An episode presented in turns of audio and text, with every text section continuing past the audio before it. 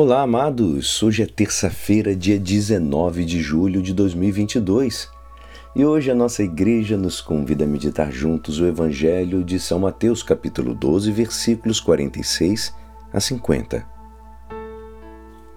Naquele tempo, enquanto Jesus estava falando às multidões, sua mãe e seus irmãos ficaram do lado de fora procurando falar com ele.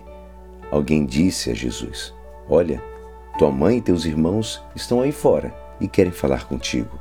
Jesus perguntou àquele que tinha falado: Quem é minha mãe e quem são os meus irmãos?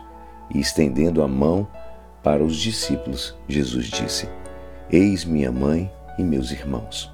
Pois todo aquilo, aquele que faz a vontade do meu Pai, que está nos céus, este é meu irmão, minha irmã e minha mãe.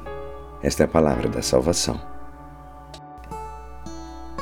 É sempre bom a gente poder repetir, falar. E você falou assim que acompanha o nosso evangelho, perguntou. Mas esse evangelho não passou pouco tempo que a gente fez essa leitura? Sim, nós fizemos no sábado esse evangelho, porque a liturgia nos apresenta por causa da festa de Nossa Senhora do Carmo. Mas em nem todos os lugares se fez o mesmo evangelho. Então, é bom a gente sempre bater, conversar, porque sempre tem algo novo naquele mesmo evangelho que possa nos falar.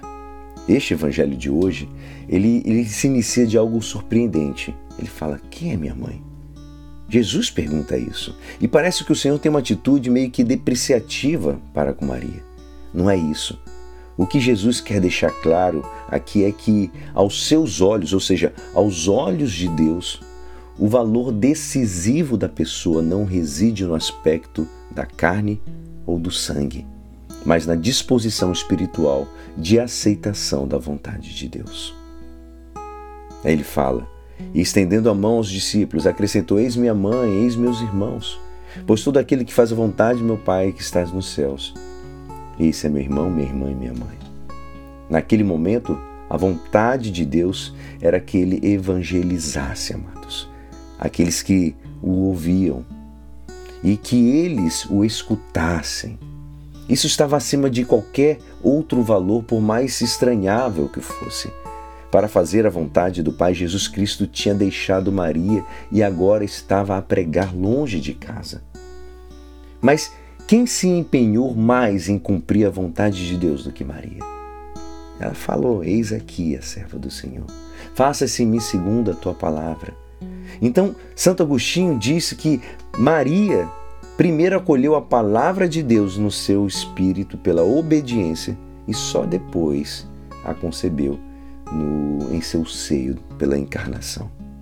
Ou seja, por outras palavras, Deus ama-nos na medida da nossa santidade. Maria é santíssima e por isso amadíssima. Assim, ser santos não é a razão pela qual Deus nos ama, pelo contrário, porque Ele nos ama ele faz de nós santos. O primeiro a amar é sempre o Senhor. Maria ensina-nos isto ao dizer: Pôs os olhos na humildade da sua serva. Está lá em Lucas. Aos olhos de Deus somos pequeninos, mas Ele quer nos engrandecer e santificar. E é assim Esperançoso que esta palavra poderá te ajudar no dia de hoje que me despeço. Meu nome é Alisson Castro e até amanhã. Amém.